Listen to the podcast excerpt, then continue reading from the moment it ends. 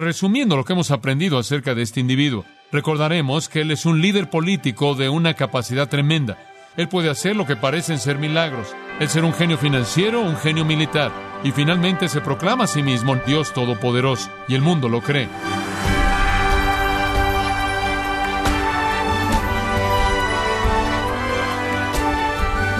Le damos las gracias por acompañarnos en su programa Gracias a vosotros con el pastor John MacArthur.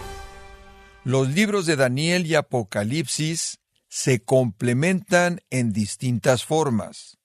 Aunque los separan 600 años, ambos hablan del plan de Dios en la historia y de los últimos enemigos de Dios. ¿A qué enemigos describe Daniel? ¿Quiénes vendrán antes del anticristo?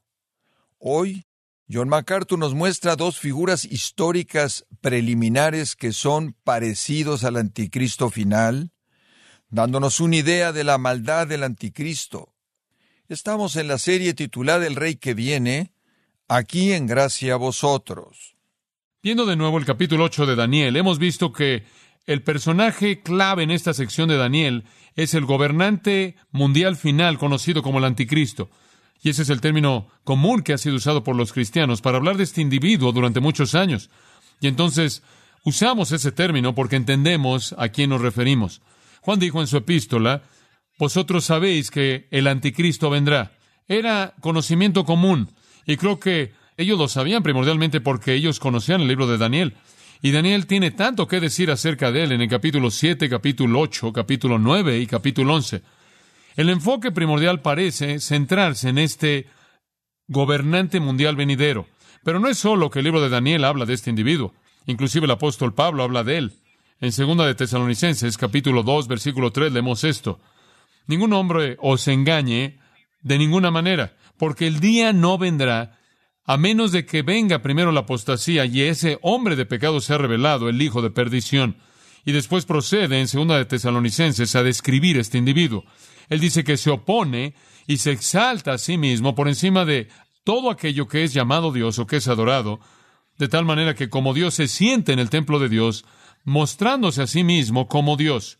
¿No os acordáis que cuando todavía estuve con vosotros os dije estas cosas? Ahora eso nos indica que no solo Juan estaba enseñando del anticristo y refiriéndose a Daniel, sino que Pablo también estaba enseñando acerca de este anticristo cuando él estaba con los tesalonicenses.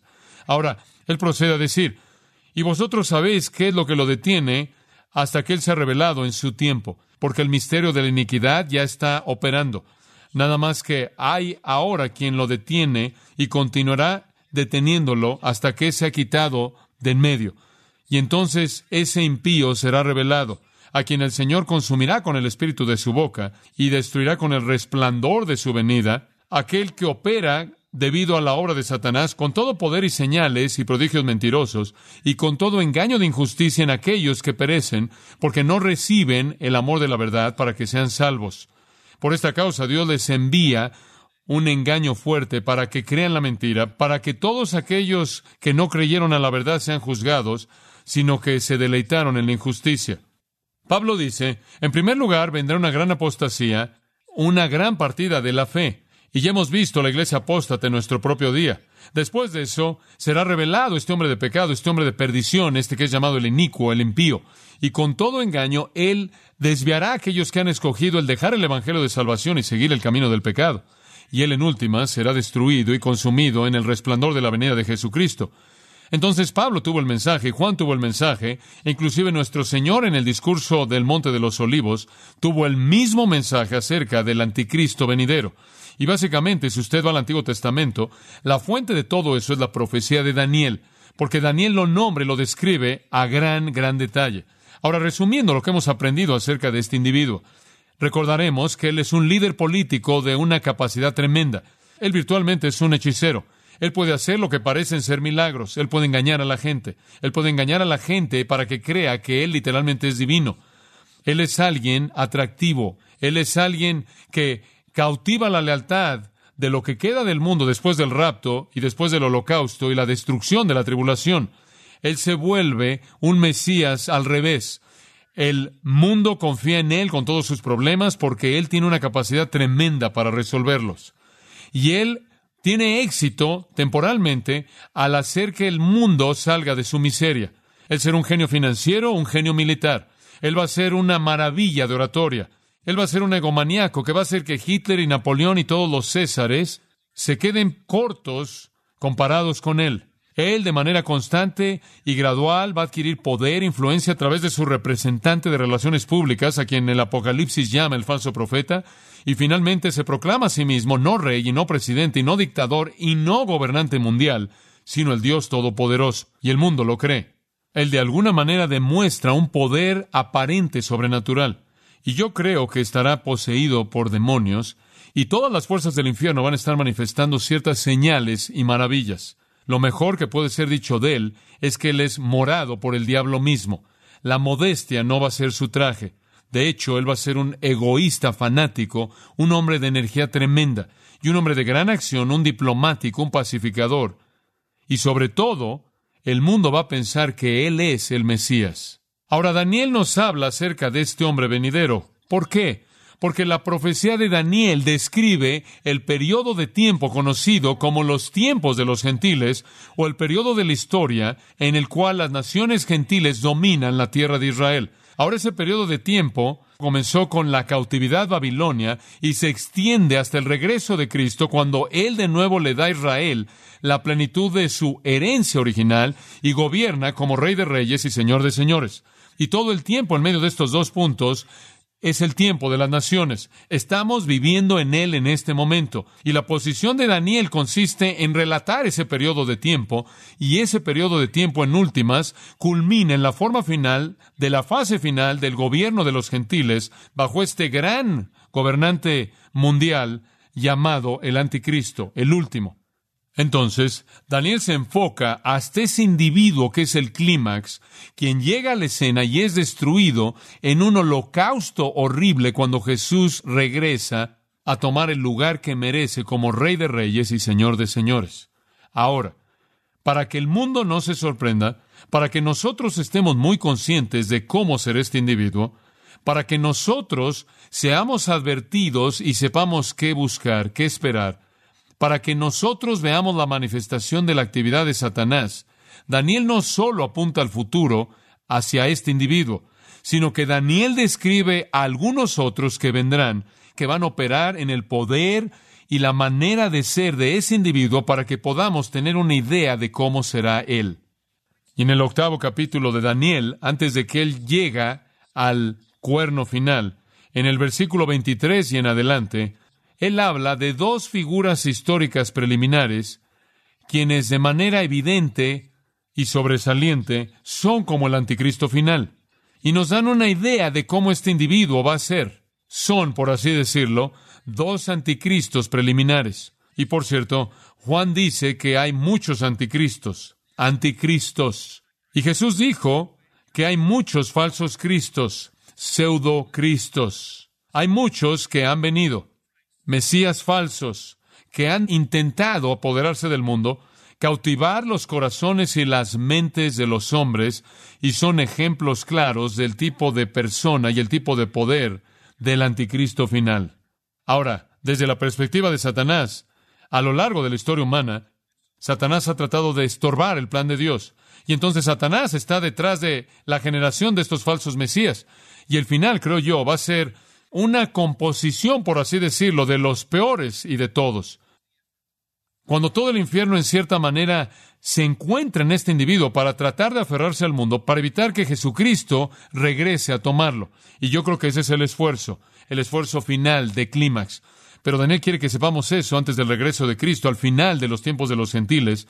Esta gran persona va a aparecer en la escena en el mundo. Ahora, con eso en mente, veamos el capítulo 8. Y Daniel nos va a enseñar del cuerno que está por venir y los dos que vienen antes de él, que nos muestran algo de cómo será él. Ahora mantenga en mente, amado, esto, que todo esto es profecía. Todo esto es dado mucho antes de que estos personajes históricos que Daniel predice nacieran. Todo esto está avanzado de tal manera que Dios está prediciendo el futuro y si podemos creer lo que Dios dice que sucederá en la historia, entonces podemos creer lo que Dios dice acerca del destino humano también. Si podemos creer lo que Dios dice acerca de las personas que van a venir y nacer y ni siquiera han nacido, y es verdad, y es cumplido, entonces podemos creer lo que Dios dice acerca del cielo y el infierno también. Este es el sello de autoridad divino. Ahora veamos los primeros dos los anticristos preliminares. Al primero lo llamaremos el cuerno grande, el cuerno grande. De regreso al versículo 3. Después levanté mis ojos, y esta, claro, es la segunda visión de Daniel,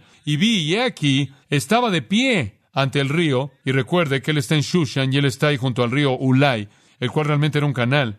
Y conforme estaba yo ahí, delante del río, alcé los ojos y miré, y aquí un carnero que estaba delante del río y tenía dos cuernos. Y aunque los cuernos eran altos, uno era más alto que el otro, y el más alto creció después. Ahora, conforme usted observa aquí el hebreo, descubrirá que dice, había levantado mis ojos, viendo la visión ahora, y aquí, ahí estaba delante del río un carnero. Un carnero es enfático en el hebreo, un solo carnero. Creo que ese es el enfoque y el énfasis del texto. Creo que el número parece ser el énfasis. El espectáculo común sería haber visto a un grupo de ovejas con varios carneros. Pero hay un solo carnero lo cual en cierta manera está fuera de la norma para las ovejas. No andan solas corriendo, se mantienen en rebaños. Y él ve este carnero con dos cuernos, y son muy altos, o literalmente eran cuernos muy altos. Ahora recordará que hemos compartido con usted que los cuernos son el símbolo de poder. Un animal se defiende a sí mismo, pelea usando sus cuernos. Y los cuernos eran altos, y eso habla de gran poder. Ahora notará también que hay uno que es más alto que el otro. Uno de los cuernos era más alto que el otro. Este era un carnero, y lo que es interesante es que el que era más alto vino al final. Y entonces, conforme Daniel ve su visión, ahí está este carnero. Y en primer lugar, él ve dos cuernos, y comienzan a crecer. Uno crece y después de ese, el otro crece después del primero, pero más allá del primero. Ahora, ¿de qué está hablando aquí? Digo, el cristiano promedio que se siente y lee ese versículo dice, amén, gracias Señor, y procede al que sigue. Pero, ¿qué es esto? Dice usted, bueno, Daniel debió haber comido carne y fresas antes de que se fue a acostar la noche anterior. ¿Qué está viendo aquí Daniel? Bueno, un poco de historia nos ayuda mucho. Amiano Marcelino, quien es un historiador del siglo IV, dice esto, y cito, en todos los gobernantes de Persia o del imperio medo-persa, llevaban un carnero o la cabeza de un carnero en alguna parte de sus atuendos o alguna parte de su armadura, especialmente cuando iban a la batalla. Dice Marcelino, que cuando un general persa, un monarca persa, pasaba y se colocaba enfrente de sus tropas para una batalla, representaba a un carnero en algún punto en su atuendo. Fin de la cita. En las señales del zodiaco, las cuales vienen del ocultismo, la señal del carnero Aries siempre ha estado conectada con Persia. Otros historiadores nos dicen que el espíritu guardián del reino persa aparecía con la forma de un carnero, con pies limpios y con pezuñas afiladas. El carnero entonces, en tiempos antiguos, simbolizaba a Persia, el imperio persa. Ahora, conforme Daniel vio, él comenzó a ver que estos cuernos crecían. Ahora, el imperio persa compuesto tuvo dos partes, ¿no es cierto? Los medos y los persas. Esa es la razón por la que fue conocido como el imperio medo-persa. Pero ahora recuerde, Daniel está profetizando antes de que los medos y los persas llegaran al poder. Esto cronológicamente es antes de la fiesta de Belsasar, cuando el imperio babilonio cayó. Daniel está diciendo que vendrá un imperio persa constituido por dos partes. Una parte será más alta que la otra, pero la parte más alta vendrá después. Ahora, permítame decirle lo que quiere decir con esto. Media ya era un poder importante en el mundo. De hecho, Media le había ayudado al imperio babilonio a conquistar a Siria en el 612 a.C. Media fue un imperio muy importante fue un cuerno bastante grande. Y hubo un cuerno pequeño, Persia. Persia era relativamente insignificante. Un país bastante pequeño que estaba en el sur y que tenía un territorio menor a 50 mil millas cuadradas, relativamente insignificante, en medio de la nada, en un desierto. Pero Ciro fue un persa y él era un genio. Y Ciro, cuando llegó al poder en Persia, comenzó a crecer. Y aunque él comenzó más tarde que los Medas, finalmente conquistó a Media en el 550 a.C., y él hizo de Persia el más grande de los dos. Y entonces, cuando los dos fueron combinados, Persia, siendo el mayor, aunque comenzó más pequeño, estableció el imperio medo-persa. Ahora, ¿cómo es que Daniel supo todo esto antes de que sucediera? Solo de una manera. Fue Dios. Después la historia del imperio medo-persa es bosquejada brevemente en el versículo 4. Vi que el carnero hería con los cuernos al poniente, al norte y al sur. Por cierto, no empuja hacia el este porque es el imperio del este, está en el este. Y dice, vi este imperio medo-persa y vi a Ciro en la visión, aunque no conocía el nombre en ese entonces, y se extendió al poniente, al norte y al sur. Y sabe una cosa, cuando el imperio medo-persa no existente, no existente en el tiempo de Daniel, cuando se constituyó, eso es exactamente lo que hizo. Fue al oeste y se apoderó de Siria, y se apoderó de Asia Menor, y se apoderó de Babilonia. Y después se empujó al norte, y se apoderó de Armenia, y toda la región que estaba alrededor del mar Caspio. Empujó al sur, y se apoderó de Egipto, y se apoderó de Etiopía. Y ya ocupaba el esto, y así es como se volvió el imperio de esa parte entera del mundo exactamente tal como Daniel lo dijo. Se movió al oeste, al norte y al sur. Y por cierto, Ciro encontró casi nada de oposición. El versículo 4 dijo, y vi que el carnero hería con los cuernos al poniente, al norte y al sur, y que ninguna bestia podía parar delante de él, ni había quien escapase de su poder, y hacía conforme a su voluntad, y se engrandecía. Quizás el rey más significativo que usted podría conocer de ese entonces fue un gran rey de Asia Menor llamado Croeso. ¿Alguna vez ha oído ese término? ¿Alguna vez ha oído la frase tan rico como Croeso? Croeso es uno de los reyes grandes y ricos de esa parte del mundo. Quizá pudo haber sido el más prominente en la mente de algunos, pero casi sin resistencia, Ciro simplemente barrió con todas esas áreas y ganó la victoria. Isaías hizo la misma profecía 150 años antes que Daniel. ¿Sabe lo que Isaías dijo? Él dijo, cuando este rey comienza a conquistar a otros, en Isaías 45 él dijo, Dios hará que los lugares torcidos se enderecen. En otras palabras, Dios va a abrir el mapa frente a este gobernante. Él le va a presentar un camino fácil para entrar. Y la clave está al final del versículo 4. Hacía conforme a su voluntad. Cuando Ciro estableció el reino medo-persa, el imperio medo-persa, él fue un tirano absoluto, un tirano absoluto. Tuvo una dictadura tiránica. Entonces el progreso rápido de Ciro en tan solo 10 años, del 549 al 539, en esos años conquistó el mundo, y es sugerido por este carnero frente a Daniel en su visión. Y claro, en el proceso, al final del versículo 4, dice, y se engrandecía. Una mejor manera de traducir esa frase hebrea es se engrandeció a sí mismo. Él se engrandeció a sí mismo. Ciro se caracterizó por dos cosas. Obstinado, hizo lo que quiso y orgullo. Y esa es la manera en la que es con los gobernantes del mundo. En tantos casos son arrogantes y son obstinados. Lea el Salmo 2, la torpeza y la insensatez de los gobernantes del mundo que se levantan contra Cristo. Los reyes de la tierra, dice el salmista, imaginan cosas vanas, se ven a sí mismos, se establecen más bien a sí mismos y toman consejo juntos contra el Señor y contra su ungido. Y dicen, rompamos sus ligaduras, quitemos sus ligaduras de nosotros. La insensatez de los gobernantes del mundo que piensan que pueden resistir a Dios. Pero tratan, y el que se siente en los cielos se reirá, y el Señor se burlará de ellos por esa insensatez, y les hablará en su ira y en su gran desagrado. ¿Y qué es lo que Dios va a decir? Sin embargo, yo he colocado a mi rey sobre el monte santo de Sión. Nunca resistirán a mi rey. Y claro, su rey no es ningún otro que Cristo. Después en el versículo 9 él dice, rompe esas naciones con una vara de hierro y destrózalos como un vaso de alfarero. Pero los monarcas arrogantes, obstinados del mundo, siempre se levantan contra Dios. Entonces vemos aquí al carnero. Y Daniel ve el futuro y está en el imperio babilonio, él está viendo el siguiente imperio. Hubieron cuatro, ¿no es cierto?, en una visión anterior. El imperio babilonio, medo-persa, griego. ¿Y cuál fue el final? Romano. Estos serían los cuatro imperios que existirían a lo largo de la historia de los gentiles. Y él está en la época babilonia, y él ahora ve otro vistazo del carnero persa y más detalles específicos de cómo este imperio se va a manifestar. Ahora, observe el versículo 5. Mientras yo consideraba esto, él está pensando, reflexionando, contemplando lo que está viendo. He aquí, un macho cabrío venía del lado del poniente sobre la faz de toda la tierra, sin tocar tierra. Y aquel macho cabrío tenía un cuerno notable entre sus ojos. Ahora vamos a detenernos por un momento. Aquí viene un macho cabrío. Ahora, ¿qué es esto? Una de las frases interesantes en Isaías 14 es una referencia a machos cabríos. Y si usted estudia el contexto de Isaías 14, versículo 9, descubrirá que los machos cabríos son expresiones que se usan para hablar de los líderes o jefes.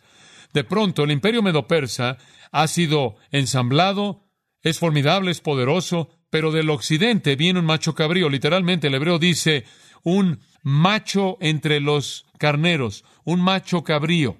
¿Quién es? Bueno, si usted quiere la interpretación, lo único que tiene que hacer es ir al versículo 20 y 21, mismo capítulo.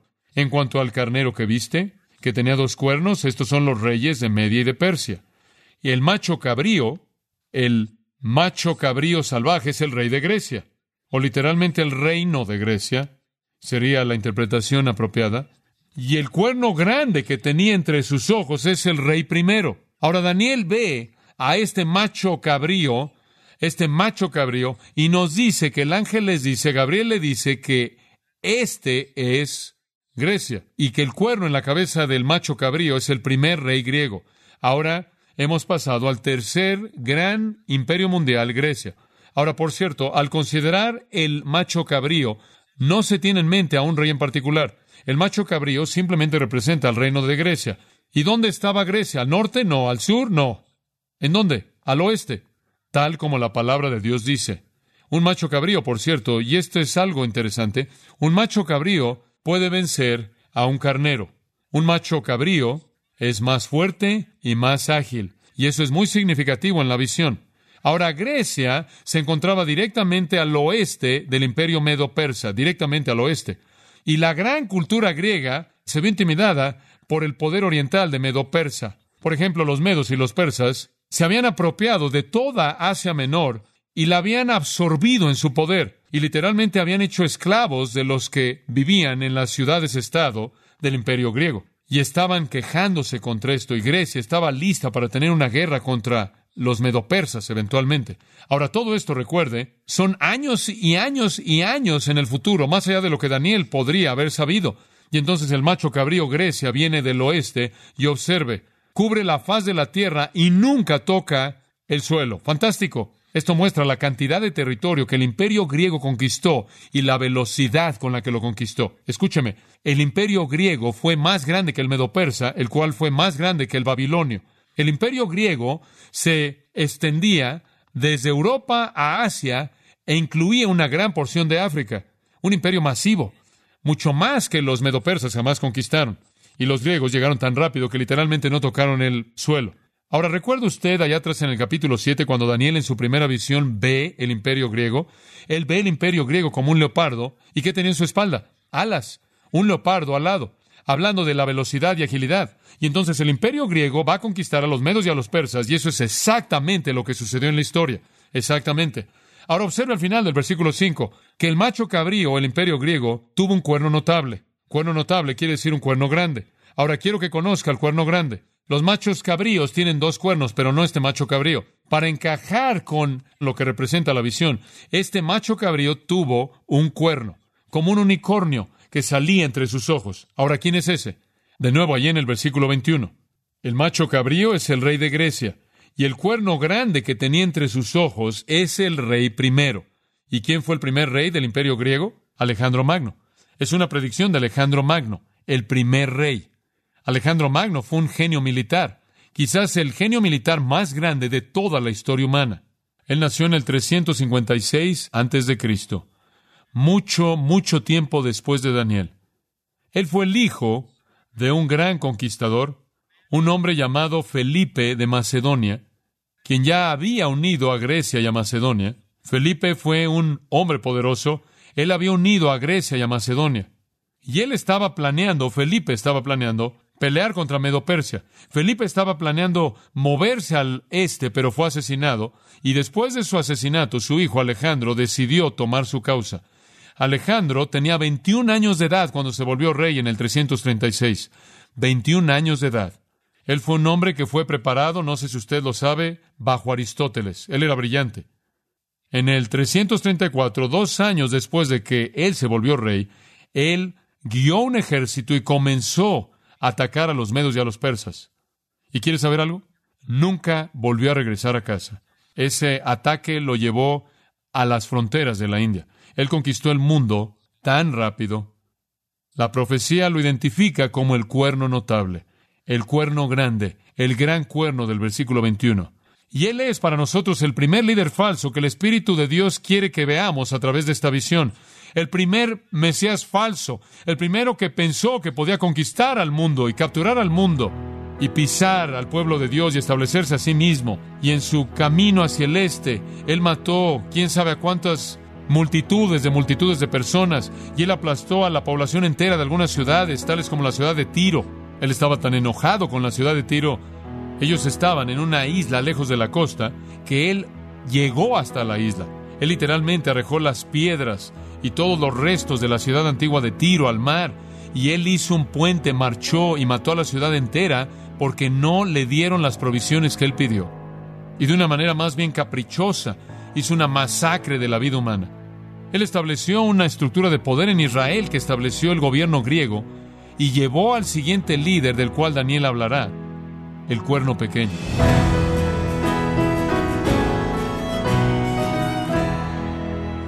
John MacArthur nos ayudó a entender las profecías de Daniel en el contexto de la historia mundial, de los reinos del mundo y las naciones gentiles, y cómo esto exalta la sabiduría y la soberanía de Dios sobre sus criaturas. Esta es la serie titulada El Rey que viene, aquí en gracia a vosotros. Estimado oyente, tenemos a su disposición el libro El Pastor como líder, donde encontrará una colección de los mejores mensajes sobre liderazgo predicados en la conferencia de pastores. Adquiéralo visitando en nuestra página en gracia.org o en su librería cristiana más cercana. Y también usted puede descargar todos los sermones de esta serie El Rey que viene, así como todos aquellos que he escuchado en días, semanas o meses anteriores, recordándole que puede leer artículos relevantes en nuestra sección de blogs, ambos en gracia.org. Si tiene alguna pregunta o desea conocer más de nuestro ministerio, como son todos los libros del pastor John MacArthur en español, o los sermones en CD que también usted puede adquirir, Escríbanos y por favor mencione la estación de radio por medio de la cual usted nos escucha en gracia a vosotros. Es importante conocer no solo el país y ciudad de donde usted nos escucha, sino también la radio. Para quienes contactan nuestro ministerio por primera vez, pueden solicitar una copia del mensaje de promoción sin costo alguno, un mensaje por oyente únicamente. Si usted vive en los Estados Unidos o Puerto Rico, escríbanos a Gracia Vosotros, P.O. Box 4000, Panorama City, California 91412. O puede escribirnos a través del siguiente correo electrónico radio arroba